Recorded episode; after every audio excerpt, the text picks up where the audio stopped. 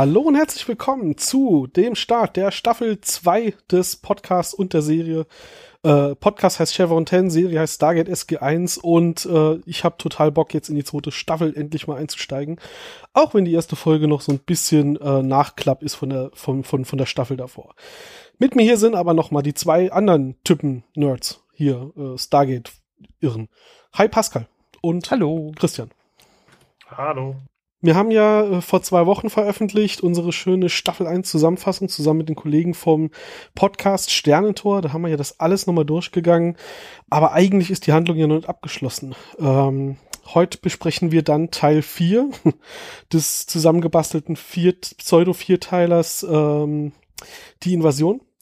Und das ist, wie gesagt, Episode 1 von Staffel 2 von SG1. Im Englischen heißt das Ding The Serpent's Lair ähm, das Nest der Schlange, wie übersetzt man leer am besten? Nest? Bau? Was haben Schlangen eigentlich? Äh, Die haben Baus in der Bau. Regel. Also, äh, Und auf, und auf Deutsch heißt es irgendwie Teil 4 von 3, jetzt mit Untertitel. genau, die Invasion, Kampf um die Erde. Ich habe einen Tippfehler im Titel hier in unseren Notizen. Egal. Das sieht ja der Hörer nicht. Ähm, Jetzt weiß er es aber. ja, ich habe auch nicht gesagt, was für ein Tippfehler. Ha! Viel Spaß beim Rätselraten. Ja, Drehbuch für diese Folge hat Brad White persönlich geschrieben, die Regie hat Jonathan Glasner übernommen und das Ganze ist ausgestrahlt worden zum ersten Mal am 26.06.98 und bei uns in Deutschland dann am 13.05.99. Und bevor wir da in die Diskussion gehen und wir das Ding zerpflücken, wie immer erstmal eine Zusammenfassung und die bringt uns heute Christian.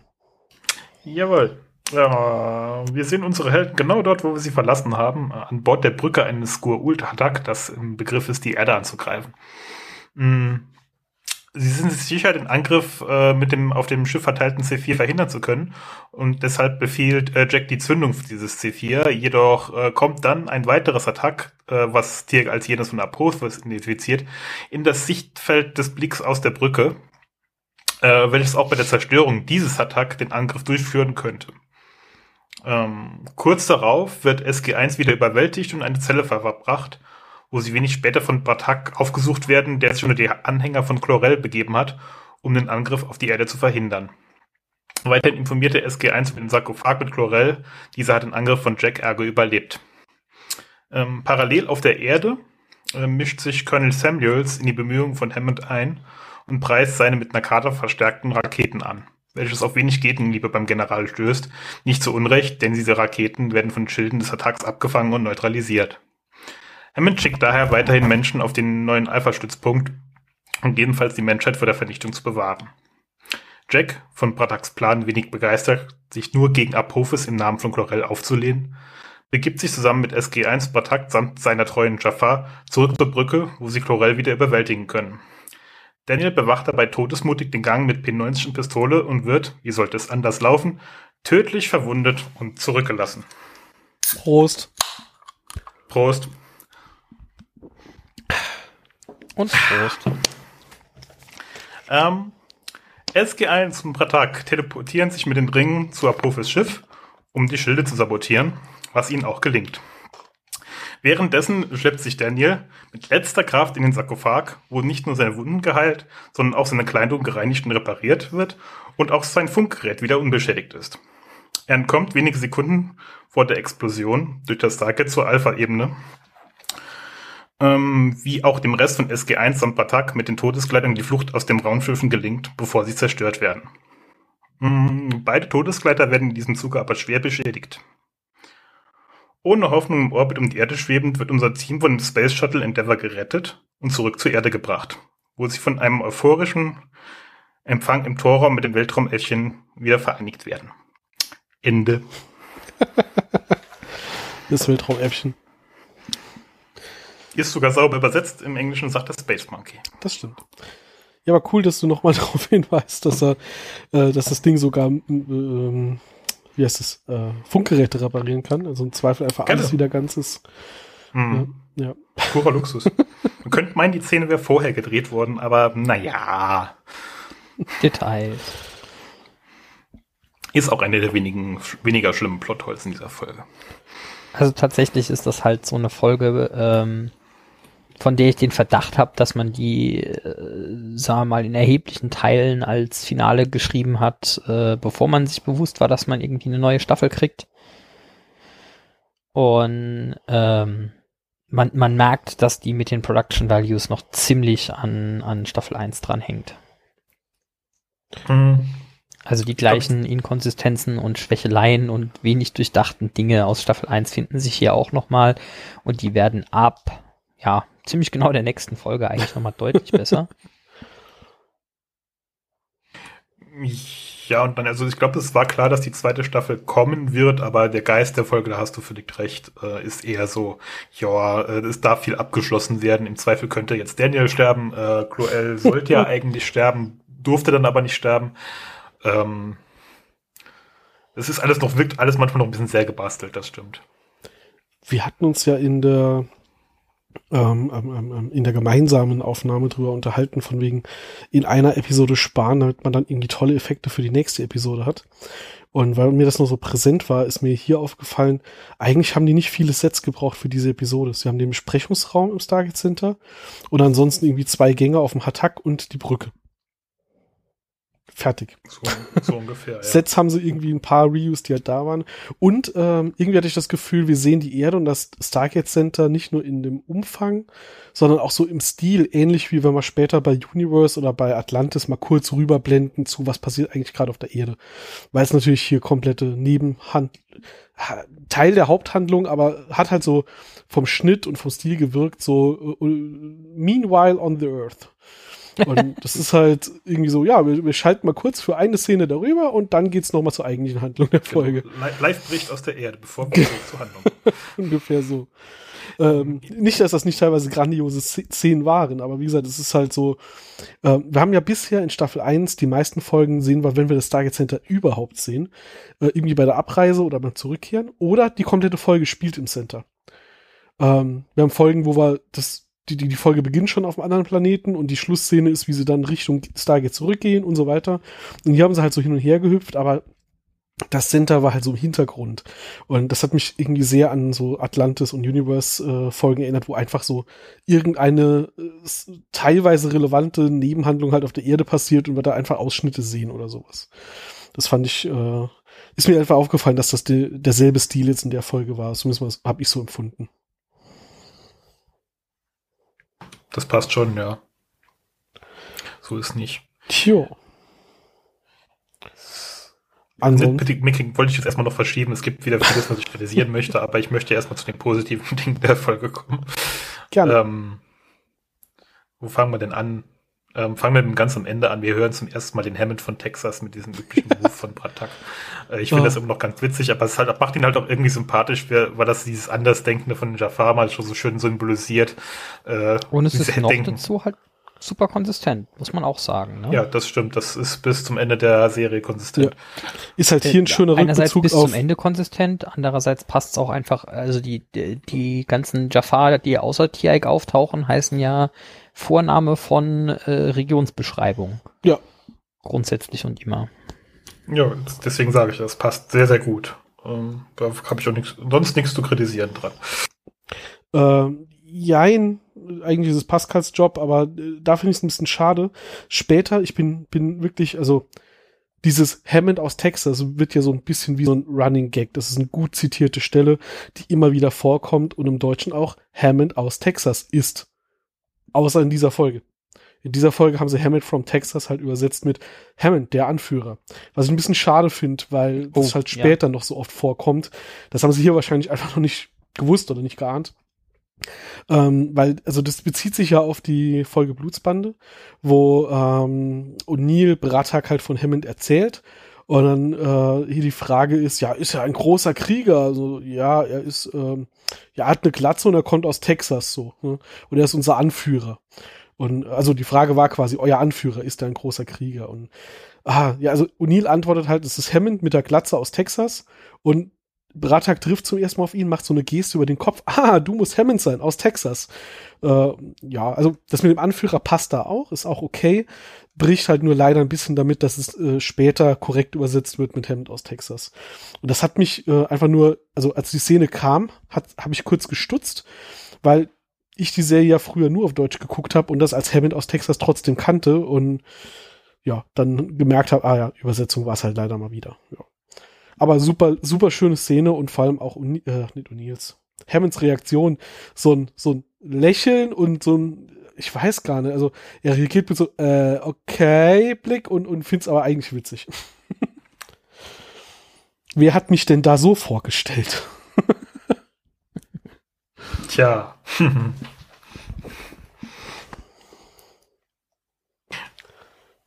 ja, äh, ich, es hat auch so ein bisschen so, so eine Stolzgeste, fand ich auch von ihm, so aller, ja, sein, sein Wohnort wird hergegeben und da sind die Amerikaner ja wesentlich schlimmer als wir mit diesem Nationalstolz. Gut, die Saarländer sind vielleicht auch so schlimm, aber ähm, äh, nicht im Verhältnis so schlimm, muss man ja schon sagen. Wir sind da ja ein bisschen witziger ja, drauf oder so. Das stimmt. Ja, du wolltest hinten aufrollen. Ich wollte hinten aufrollen, genauso genau. nach und nach. Ähm, äh, genau, was mir aufgefallen ist, äh, ich finde auch in den Wikis immer wieder Erwähnung, die Ringszenen, ähm, die kennen wir schon. Schon sehr, sehr äh, lange her, ähm, zum Beginn unseres schönen Podcasts, äh, der Kinofilm. Die Ringszenen stammen alle aus dem Kinofilm. Oh, ich, ich habe gelesen, ja. die Fluchtszene am Schluss, die sie reingebastelt haben, Buscara mit ähm, Apophis flüchtet, dass die hier neu war und reused wurde später, dann nochmal drei, vier Folgen später. Ist die ja, dann auch schon aus dem Film oder? Ja, in diese, diese Flucht, da, da muss man noch ein bisschen verifizieren, diese Fluchtszene von Apophis und äh, Chlorel. Die war ja nicht geplant. Die, die, war so nicht geplant und die wird ja mit CGI nochmal bearbeitet, äh, damit mhm. Chlorel da überhaupt dabei ist. Ähm, Ach so? Aber Statt die, die einfach um, umgeändert und anders gedreht. Wurde der dann nee, nachher reingepackt? Ich glaube, er wurde nachträglich reingepackt. Das habe ich zumindest mal irgendwo okay. gelesen. Ähm, Im Wiki von der Folge selbst stand es nicht, aber irgendwo in einem Nitpicking habe ich es mal gelesen. Interessant. Äh, kann ja. gerne mal noch jemand verifizieren, wenn er mag. Aber ich meine mich daran erinnern zu können, dass, weil eigentlich sollte Chlorella halt sterben. Mhm. Und äh, das kam aber in den Previews der Folge überhaupt nicht gut an, weil Skaara ja so ein Sympathieträger anscheinend ist. Ja. Und da haben sie es kurzfristig umentschieden. Und vor allem nach dem, der Finalfolge von Staffel 1 gab es wohl super viel Feedback, dass die ganzen Fans es total toll fanden, dass Gara endlich wieder vorgekommen ist und dass sie den so lieben und so toll finden. Und da das Studio gesagt, fuck, wir wollen ihn in der nächsten Folge killen, das können wir nicht bringen. sie, sie, wollten ihn ja einfach tot lassen. Also eigentlich hat Jack ihn ja erschossen, das muss man ja sagen, ja, wie es war. Genau, genau. Ah, das ist ja, ist ja nicht endgültig. Hab ich gehört. Nee, dank Sarkophag nicht. Von daher geht das. Schöne ja, Szenen. da hat man, da hat man ja den eingebauten Deus Ex, was auch immer an der Stelle pauschal so, oh, wir haben jemanden umgebracht und jetzt ist uns aufgefallen, den brauchen wir noch. Hm. Mhm. Hier haben wir noch drei Knochen und einen Sarkophag. Mhm. Um dann wieder zum Nitpicking schon kurz zu kommen, es geht auch in einer 5 Sekunden Quick-Heilung, wie man bei Daniel sehen kann. Manchmal. Äh, aber zurück zu den eigentlich schönen ja. Szenen. Ähm, hier, die, wir sehen ja die Endeavor. Oh ja. Das Shuttle. Und das sind ja auch wirklich echte Aufnahmen von der Endeavor, die hat die Nase zur Verfügung gestellt fand ich sehr, sehr schön, weil da ähm, muss das CGI halt gar nicht stimmen, weil diese Szenen gibt's halt einfach. Und auch äh, sehr schön, dass, dass Hammond halt auch wirklich Endeavor namentlich erwähnt. Ähm, ich habe dann mal nochmal nachgeguckt, die ist 2011 zum letzten Mal gestartet, das ist jetzt auch schon zehn hm. Jahre her. Ähm, hm. für, für so unsere Altersklasse ist das ja noch so ein Kindheit-Jugend-Ding, diese, diese Fancy Space Shuttles ähm, die ja dann leider irgendwann eingestellt wurden und dass sie da zeitgenössisch passend Ende der 90er halt äh, ja die, die echten genommen haben und nicht irgendwas erfunden haben, finde ich total geil. Ja, da, also da war die Serie noch voll in diesem äh, Disbelief drin, das könnte wirklich passieren auf der äh, auf dem Planeten. Ja. Wird ja auch später erklärt, dass diese Explosion von den Ultraumschiffen so mit Solar Flares erklärt wird und mhm. einfach in den Kanon gebracht, also in den normalen menschlichen Kanon gebracht wird. Ja. Ähm, da war, war das echt noch voll drin und das, ja genau, damals waren die auch, war das einfach als Kind, Jugendlicher war es natürlich das total genial, die zu sehen, weil das gab ja noch nicht so das Internet und da hat man sich auch einfach gefreut, wenn man das Space Shuttle mal sehen durfte im Fernsehen. Ja, ja also muss man ja sagen, für alle, die eventuell uns jetzt hören, ich glaube es zwar kaum, aber die, die uns hören und, und deutlich jünger sind als wir, äh, in den 90ern hatten die meisten von uns noch kein Internet, das ist schon mal der erste Schock. Ähm, aber trotzdem kannten wir alle die Space Shuttles und fanden die total toll, weil, also selbst in Deutschland, das war nicht nur ein amerikanisches Ding. Das war auch hier in Europa echt ein Ding. Wir haben hier diese Raumschiffe, nicht mehr nur Raketen, die Single-Use sind, sondern okay, wir bauen immer noch eine Rakete, um das Ding hochzubringen, aber das Shuttle kann dann wieder landen und wir können es nochmal starten. Das ist schon Raumschiff, das ist schon Sci-Fi. Also für uns war es das damals. Muss man ja noch ein bisschen äh, toppen, sogar noch damals war unsere Sci-Fi-Serie halt äh, TNG, also hier Captain Picard. Und da war Raumschiff einfach das coole Ding. Also wir waren in derselben Euphorie, wie die äh, damals zu Kirk-Zeiten die Menschen waren. Mhm. Es gibt wieder coole Raumschiffe, es gibt einen coolen Raumschiffkapitän und es gibt coole Stories aus der Zeit und jetzt fangen wir damit selber an und dürfen ja. das erleben. Ähm, das ist schon sehr, sehr cool. Äh, und noch was hier Schlimmeres übrigens für unsere jüngeren Hörer. Es gab dann bestenfalls einen Computer pro Familie. Ja, den man sich dann noch teilen musste. Also Best Case war man ja Einzelkind und dann durfte man den Computer oft benutzen. Aber das waren viele von uns nicht. Ich schon, aber andere nicht. Ähm, Komm, wir hängen jetzt gerade alle ab, die wundern sich, warum du da nicht einfach dein iPad nimmst. Das, das gab es damals noch nicht. Äh, Best Case hatte ich ein, ein, ein Nokia-Telefon, wo Snake drauf war. Aber ich glaube, selbst das hatte ich damals noch nicht. Ich bin ähm, ja froh, dass das eigentlich nur ein Running Gag ist und ich sowieso nicht davon ausgehe, dass irgendwie unter 20-Jährige das hier hören. Dann haben die anderen Leute damit Spaß. Genau, genau. Gut, alt, alte Männer erzählen von, vom Jahrtausendwechsel. Ja. Ja, ähm, du, du hattest gerade eben ja mit Bratak und, und Hammond. Ich finde auch sehr, sehr schön irgendwie die kompletten Interaktionen. Also drei Viertel meiner Notizen heute besteht aus Bratak sagt irgendwas zu O'Neill. Ich finde das so toll. Ich finde diese komplette Chemie zwischen denen total toll. Und ähm, ich bringe es aber jetzt mal in der anderen chronologischen Reihenfolge, als Bratak auftaucht ähm, steht ja SG1 da so ein bisschen Wache, irgendwie da kommt ge gefühlt ein Aufzug an. Also das ist eine Tür, die warten, dass die aufgeht, dann geht die auf. Dann kommt halt eine Wache rein, lüftet das Visier und dann ist es halt Bratak. Und O'Neill, oh, Bratak! Und Bratak haut ihm einfach einen runter und streckt ihn nieder kommt dann halt rein und fängt an rumzumotzen und ah, was macht ihr denn, ihr Hassacks, was soll der Quatsch?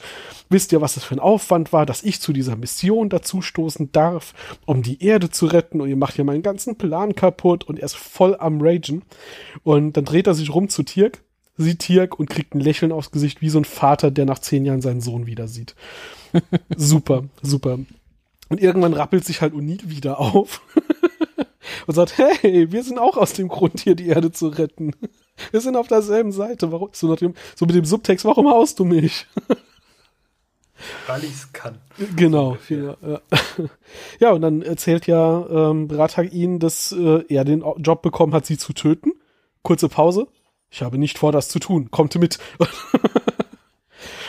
Und das, das geht halt die ganze Zeit so weiter. Und O'Neill beschwert sich später noch, dass Pratak ihn andauernd einfach nur Mensch nennt. So, hey Mensch, leg das hier an. Kannst du mal aufhören, mich immer nur Mensch zu nennen?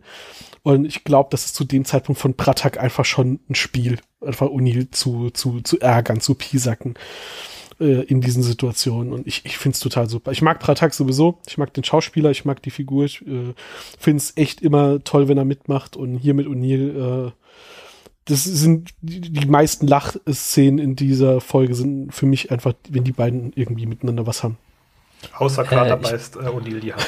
okay. Ich muss sagen, dieses, diese Folge hat einen der, der besten äh, O'Neill-Bratak-Witze der ganzen Serie wenn sie da stehen und irgendwie nach unten schauen und hm. dann gucken, wo der Schildgenerator ist und dann Pratak erklärt, okay, wir müssen jetzt vier Decks herabsteigen, ein Loch in die Raumzeit reisen, auf die andere Seite des Schiffs, dann weitere vier Decks, dann irgendwie so von hinten drei Leute überfallen und in der Zwischenzeit ziehen und ihn einfach zwei Handgranaten raus und lässt sie runterfallen. Das ist der Hammer. Und unten fliegt alles in die Luft und Neil dreht einfach nur zu Pratak rum und sagt, Handgranaten. es, ist, es ist wirklich so super. Ja, das stimmt. Das ist äh, richtig, richtig geil, so Action-Movie-Moment und äh, gleichzeitig total witzig. Er hat es quasi MacGyvert. ja, an, an der Stelle, ja. Ich meine, es wäre für den Plot halt schlecht, ne? Aber irgendwie habe ich mir an der Stelle immer vorgestellt, ja, wie blöd wäre das gelaufen, wenn das jetzt da unten explodiert wäre. Es wäre nichts passiert, weil da einfach noch Schutzschilde um den Generator sind und Bratak hätte gesagt so, ja, und was bringt uns das jetzt? weil das fracht er ja nicht, er wirft ja einfach da runter. Ne? Ja.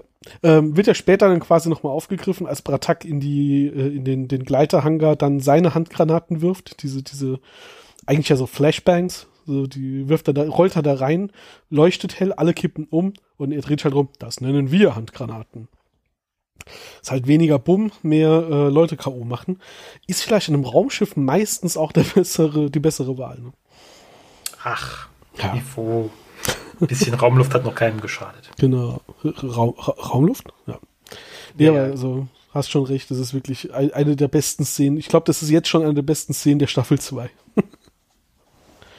Mm, oh, eine, ähm, eine. Nicht, nicht die. Okay, das lasse ich gelten, weil wir kriegen noch einen wunderschönen Zweiteil in der Mitte der Staffel und da sind sehr, sehr viele Witze drin, Also ich sagen die, muss. die, die zweite Staffel hat eine sehr hohe Dichte an klassischen SG1-Momenten, das muss man schon sagen. Äh, Ja, im, Im Vergleich zur ersten Staffel legt sie nochmal deutlich zu. das auf jeden Fall. Wobei ja, ich meine, wir alle äh, lieben unseren absoluten Serienlieblingscharakter äh, Samuels. Ist ja Sympathieträger schlechthin und äh, immer toll, wenn wir ihn treffen und äh, äh, ja, äh, es gibt ja diesen schönen Moment als, also da muss ich sagen, da muss ich jetzt nachlegen noch mit, ähm, das ist eigentlich noch die, die geilere Szene, als Samuels halt so wie so ein, so ein Hund mit eingekniffenem Schwanz vor Hammond steht und ja, äh, du, äh, mein Plan, Atombomben auf die Raumschiffe zu werfen, war irgendwie doof. Darf ich jetzt auf die Alpha-Side? Und Hammond guckt ihn an und sagt so, nein, Colonel? Colonel, ja, ne? Nein, Colonel. Wir haben entschieden, nur die Besten dorthin zu schicken. Sie werden hier bleiben und, und hier verteidigen. Und keine Sorge, ich werde das auch tun. ah, er. wunderschön. Richtig schön, richtig schön. Da feiert aber- man einfach Hammond an der Stelle. Er, er genießt das auch, das sieht man einfach. Ja, total. Vorher wird ja Hammond äh, in, in einem Meeting von ihm abgekanzelt, wo Hammond halt sagt so, ja, äh, wenn es nach mir geht und Samuels unterbricht ihn so, es geht aber nicht nach Ihnen, Sir. Und nachdem das alles gescheitert ist, dreht sich's halt und plötzlich hat Hammond hier wieder das Sagen und äh, das lässt das Samuels dann spüren. Aha, das geht Ja. runter wie Öl. Das geht runter wie Öl, ja, sowas von. Aber da, da kann man auch schon wieder einen Nitpicking-Punkt, da kann man wunderbar, wir steigen heute mal quer ein, finde ich gut. Ja, Ähm, diese Goa'uld-Buster, ne? Also, das ist so typisch amerikanisches Denken, ne? Ja. Ja, wir haben Tarnkappentechnologie drauf und, naja, so ein Goa'uld-Raumschiff, also Raumschiff, das könnte ja Sensoren haben oder sogar ein Fenster. Dann könnte man die Raketen ergo vielleicht sehen in so einem dunklen Weltall. Hätte man vorher drauf kommen können. das wird ja dort sogar angesprochen. Das ist ja, ich meine, ja, wenn sie dann mit Radar, warum sollten die Radar haben? Ist mal ganz Im ehrlich. Weltall. Die Tarnkappentechnik, oh, oh, oh, warte, das ist mir noch gar nicht bewusst geworden. Nee, aber die, ähm, Was? Radar funktioniert auch im Weltall, das ist äh, äh, Funktechnologie. äh, An stimmt. sich natürlich wird das funktionieren, aber es ist aber warum Weltall- halt? Ja, der, der das Punkt Besseres, ne? äh, das ist eine Rakete. Genau. Du wirst nicht die Hitzesignatur ausblenden können. Nee, nee. Und wir haben da einfach so das, das damit das gemacht, was wir mit unseren Tarnkappenbomber machen. Und falls sie dann genau die eine Technologie nutzen, um es zu, zu finden, die wir auch nutzen, um irgendwie um Flugzeuge zu entdecken, dann tricksen wir sie damit aus. What? Aber ich meine, hey, Timing, timingmäßig hätte es ja hinhauen können, weil offensichtlich kostet es nicht nur einen Arsch voll Strom, Glühbirnen in der Nähe von einem Stargate zu betreiben, sondern auch ein Raumschiff. Und die Schilde sind ja down und sie werden in letzter Sekunde angeschalten. Und ich habe keine Ahnung, warum die nicht die ganze Zeit an sind, aber ja, hätte, hätte ähm, Ja, Skaara noch kurz hinausgezögert, hätte es ja vielleicht funktioniert. Klimawandel im Weltall. Hallo, man muss Strom sparen. Ach so, ja, klar. Wenn ich, wenn ich mit dem Raumschiff die Erde auslöschen will, geht's mir auf jeden Fall Tiere um den Senkel, wenn die Stromrechnung zu hoch wird. Ja, natürlich. Weißt du, wie viel das kostet? Da müssen Ja. sie wieder an Goa'uld Pay irgendwie äh, jede Menge, ähm, keine Ahnung, was bezahlen. Mit was bezahlen die eigentlich? äh, die Sklaven. Ah, okay. Dann halt ein paar Sklaven. Da kostet direkt 10 Sklaven mehr. Nee, aber ta tatsächlich sollte man das halt mal so im Hinterkopf behalten, weil in den meisten Fällen, also Energie, Energieversorgung, Energiezellen, die ewig äh, speichern können und sonst was. Also bei den Goa'uld hast du ja nie den Eindruck, dass bei denen irgendwie Stromversorgung ein knappes Gut wäre. Ähm, aber offensichtlich werden Schilde von Hattax, selbst wenn sie schon im Angriff des Planeten sind, nicht mal per Default angeschalten, sondern so, wir kommen aus dem Hyperraum raus, Schilde aus und dann gucken wir erstmal weiter. Äh, vielleicht reicht der Strom sonst nicht für den Rückflug, keine Ahnung. Gut, weiß man nicht. Vielleicht ist es auch nur ein Plot-Device, um Spannung aufzubauen. Möglich. Das ist sehr wahrscheinlich. Also wenn ich mich jetzt so mal an die Serie erinnere, ist es meistens doch so, dass die Energieressourcen nur dann knapp waren, wenn es plotdienlich war. Ja. Sonst halt nie. Oder bei Bedarf wurden sie exponentiell erhöht, damit man irgendwann die halbe, äh, das halbe Universum durchqueren konnte. ja, im Endeffekt ist es halt wirklich so, es wird, ähm, wie die Technologie, also wie die Magie der Goa'uld funktioniert, bleibt ja dann im Großen und Ganzen doch für uns ein Geheimnis im Detail. Äh, wir, gehen, wir können, glaube ich, relativ sicher davon ausgehen, dass das irgendwas mit Energiezellen mit einer Quader drin und so zu tun hat. Aber äh, darüber hinaus, wie die da Energie draus gewinnen und warum das für die Mengen reicht und so, das, äh, das wird halt nie thematisiert. Und es ist halt auch, sagen wir so, für die eigentliche Geschichte, die uns erzählt wird, auch relativ egal. Tja.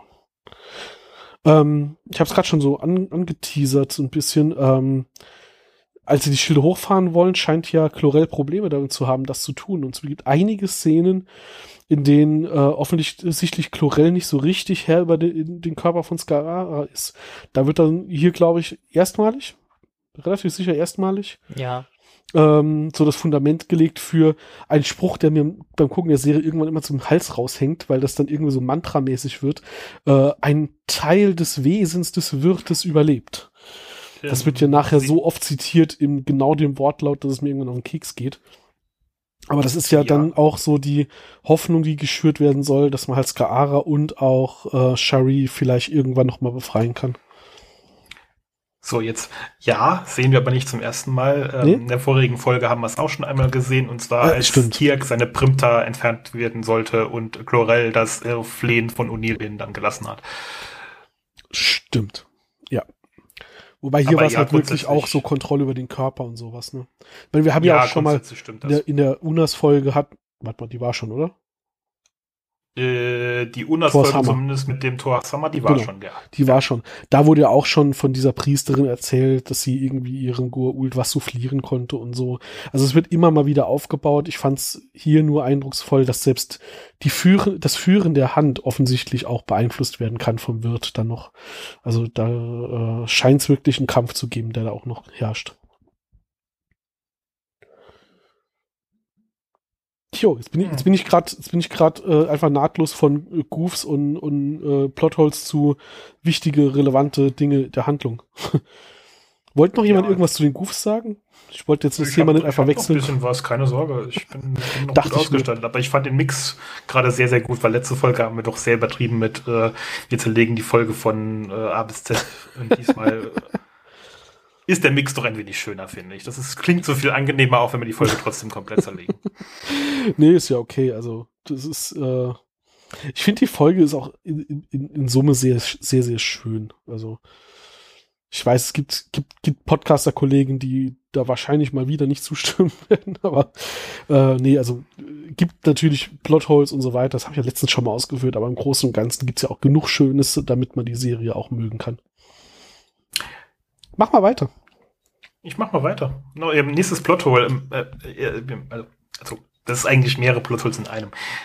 A, wieso schickt man den Archäologen zum Bewachen eines Gangs raus? Und B, P90 einarmig ist auch als trainierter Mensch keine gute Idee. Ja, das Problem haben sie aber öfter noch, glaube ich, in der, also das ist irgendwie so der, der, der Rambo-Coolness-Faktor, das wird dann später einfach ignoriert. Äh, also Tiereik macht das, glaube ich, irgendwann einfach standardmäßig Ja, und äh, beidhändige P90.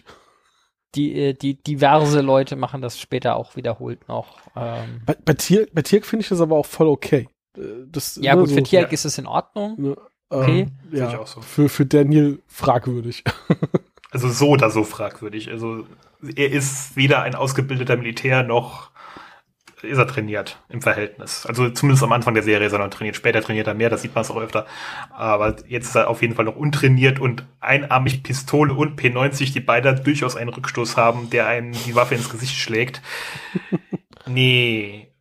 Und ihn dann, dann allein den Gang zu bewachen zu lassen, wo dann er dann natürlich fast stirbt. Also, es war zu offensichtlich irgendwie. Es war so, so gewollt, er soll irgendwie tödlich verwundet werden. Mhm. Aber gut. Plothole ist, halt- ist Plothole. Der Folge weiß ja gar nicht, ob du dein Bier offen oder geschlossen halten sollst. Da wird er erschossen, dann kommt ein Sarkophag, dann fliegt das Raumschiff in die Luft, dann taucht er doch wieder auf. Der Mann könnte auch mal innerhalb einer Folge entscheiden. Aber ja, naja, naja. Die können sich, können sich nicht entscheiden, das, das stimmt schon. Aber wie, äh, eine, aber eine offene Frage, wo ich echt auch nicht sicher bin bei der Antwort. Wie entkommt eigentlich Apophis? Und ich natürlich mich dann auch damit auch. Weil er beamt ja quasi weg, also wird weg teleportiert, aber wohin? Ich Im Zweifelsfall auf irgendwie noch so ein äh, so ein kleines Begleitschiff, was sie noch dabei hatten, was man nicht gesehen hat. Ich tippe tatsächlich eher auf äh, Ringtransporter in den Raum, wo das Stargate steht. Und dann mit dem Nee, Stargate wahrscheinlich. weg. Wenn da ist dann noch ein Stargate, weil auf dem anderen Stargate ist ja Daniel. Ja, gut, weißt du nicht, wie, wie dicht hintereinander das passiert.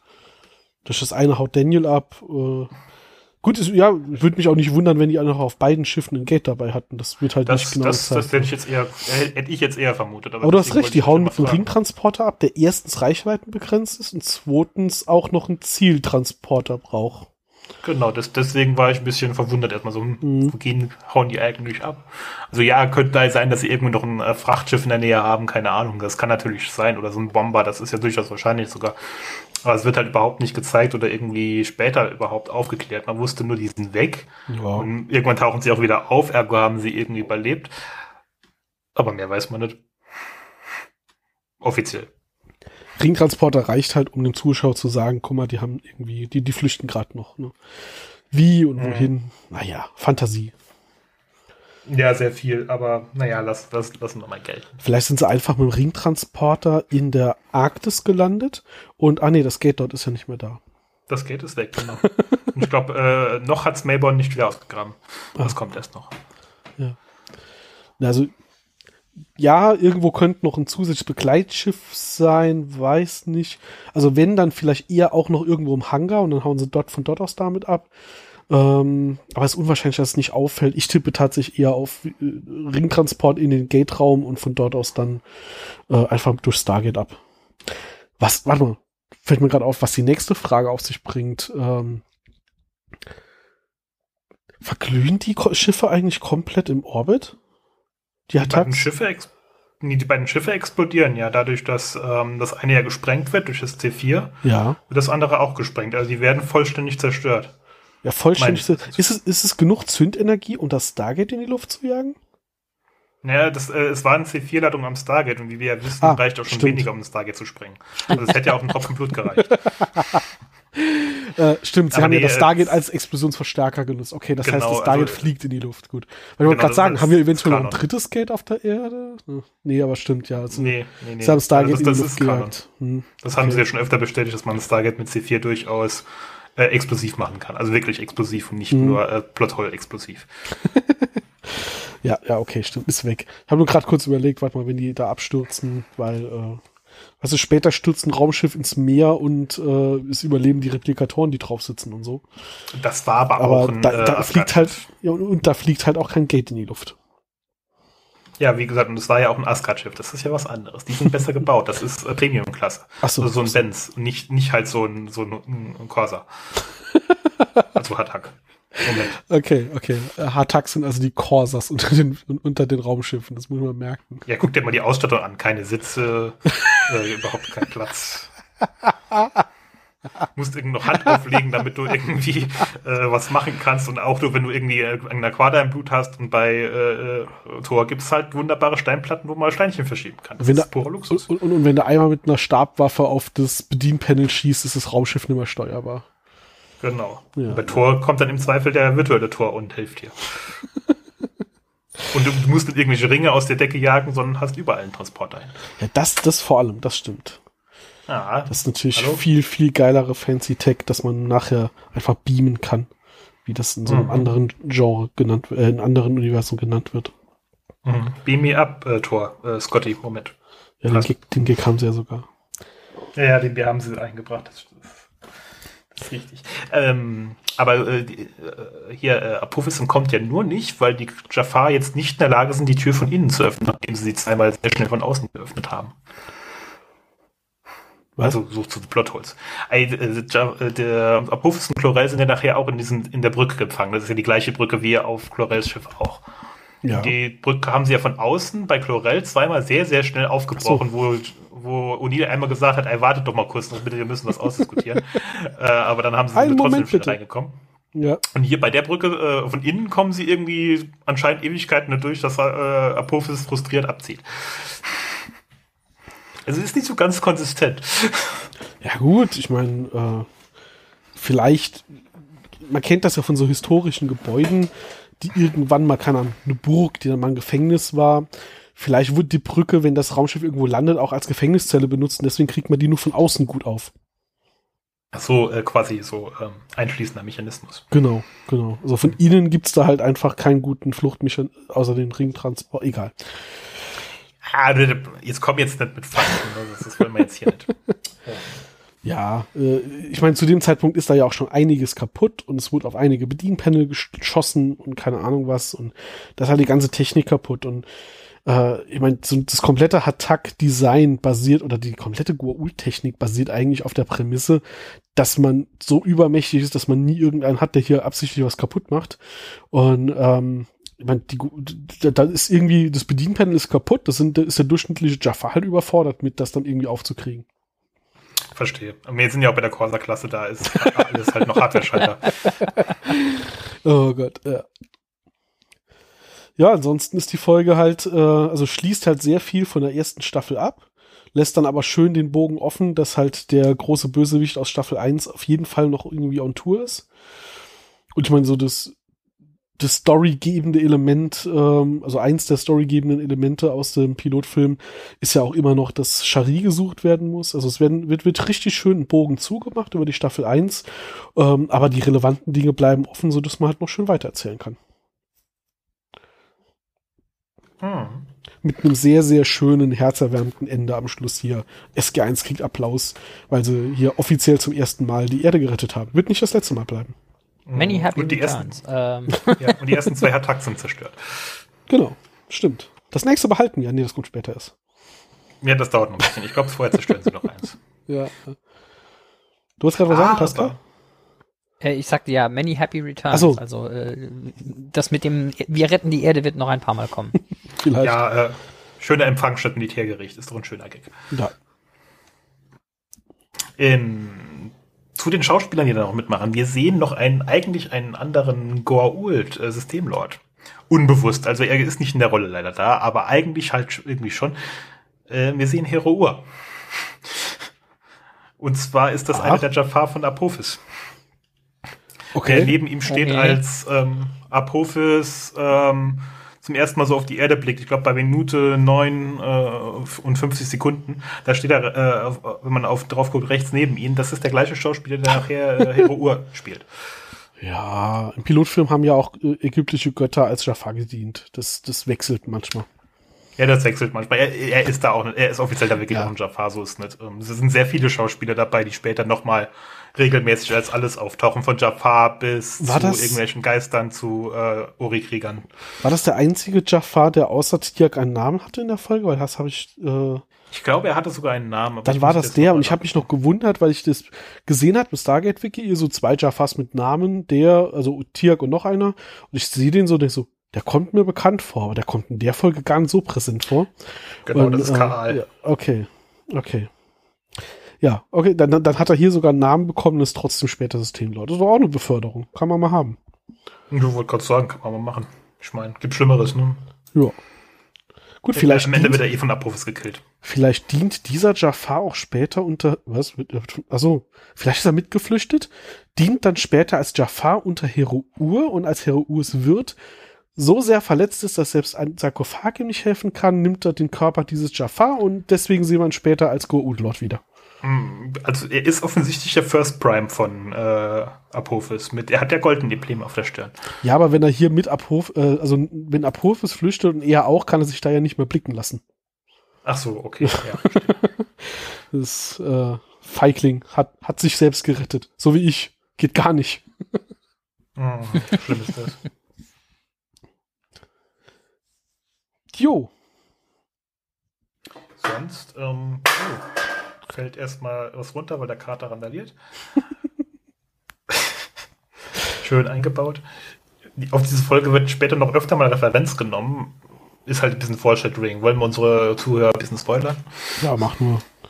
Ja, mach nur, genau. Ähm, wir sehen regulär Colonel Samuels jetzt zum letzten Mal jetzt in dieser Folge. Mhm. Außer in unserer wunderbaren Zeitreise-Episode am Ende der achten Staffel. Da taucht er dann nochmal auf. Hier in Möbius, wo sie hier Ach ja, stimmt. komplett alternative Realität aufbauen. Mhm. Ähm, Das ist das eine.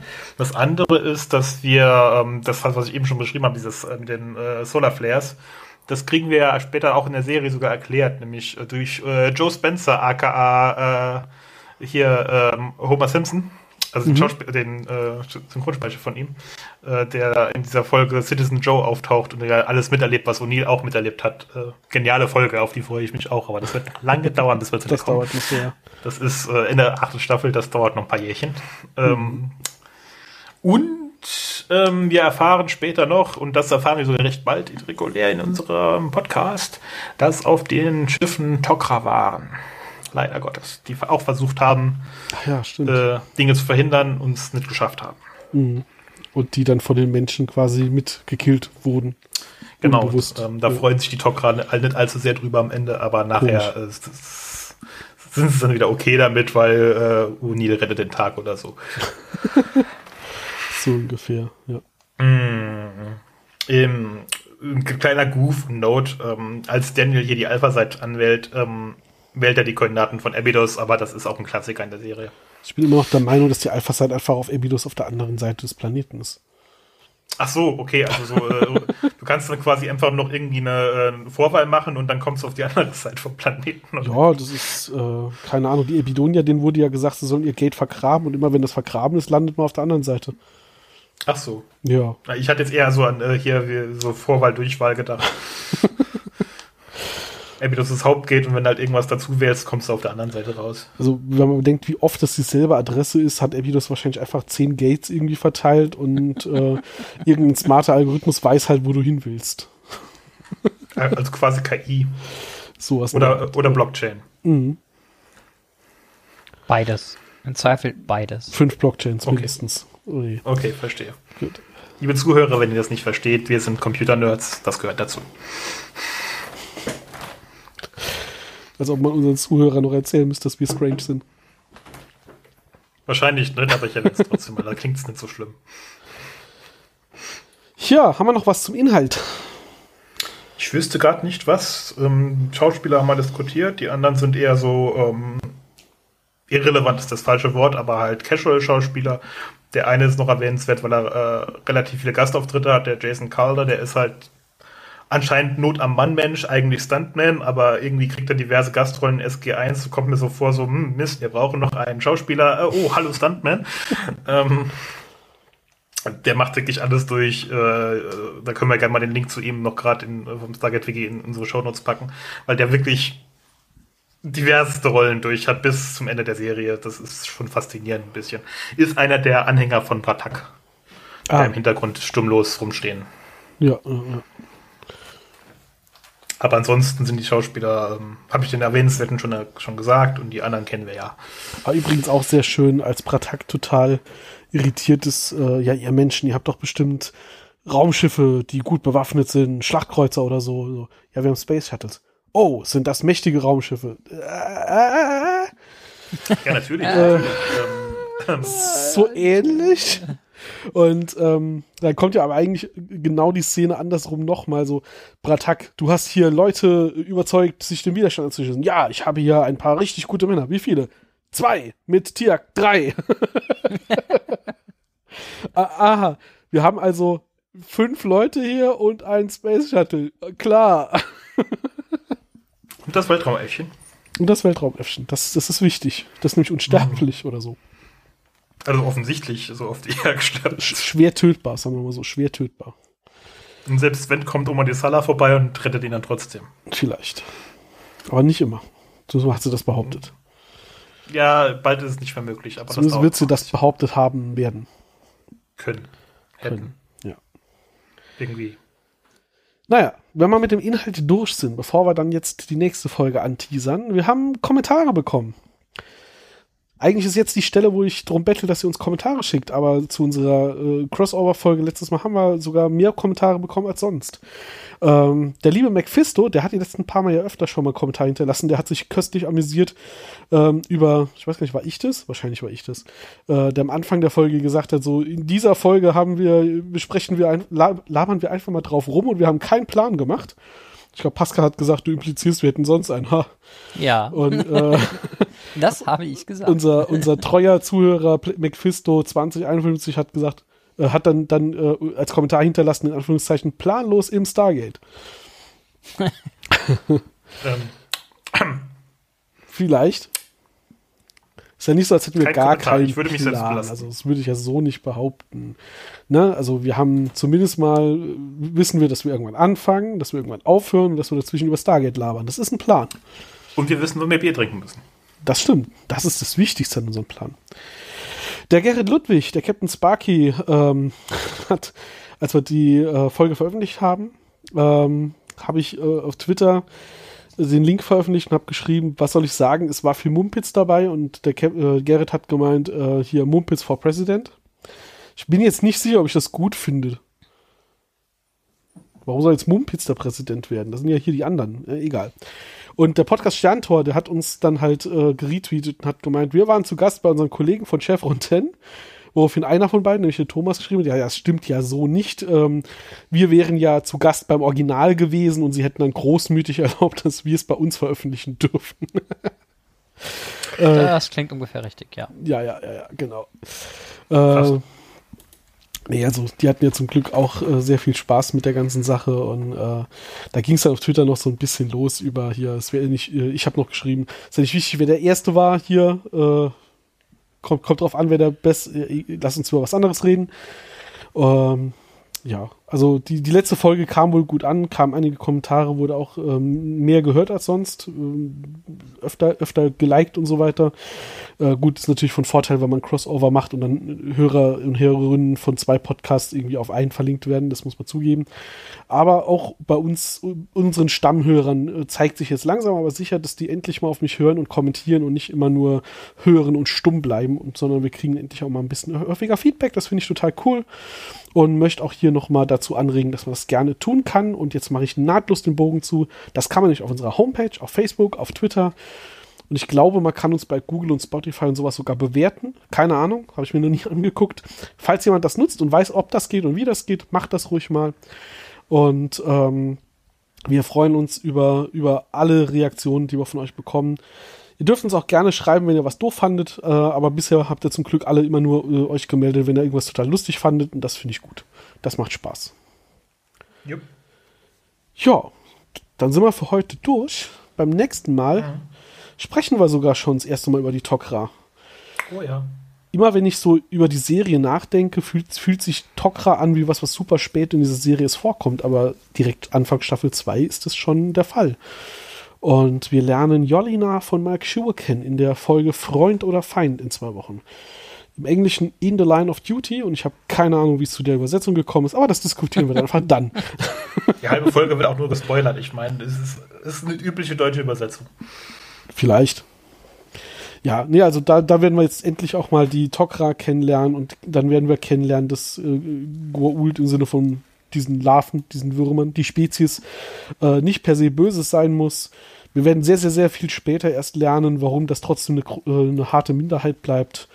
Ah, da können wir uns in zwei Wochen drüber unterhalten. Hat noch einer von euch abschließende Worte? Nö. Das war ein kurzes Liebe lang und erfolgreich. genau. Ich äh, bin schon wieder im falschen Skript gelandet, kann das Ich glaube schon, ja, ja, ja. Mist. Gut, dann hören wir uns in zwei Wochen nochmal. Bis dann. Habt eine gute Zeit, viel Spaß, guckt viel Stargate und äh, kommentiert uns und äh, ihr wisst, was ihr tut. Ciao, ciao. Tschüss. Ciao.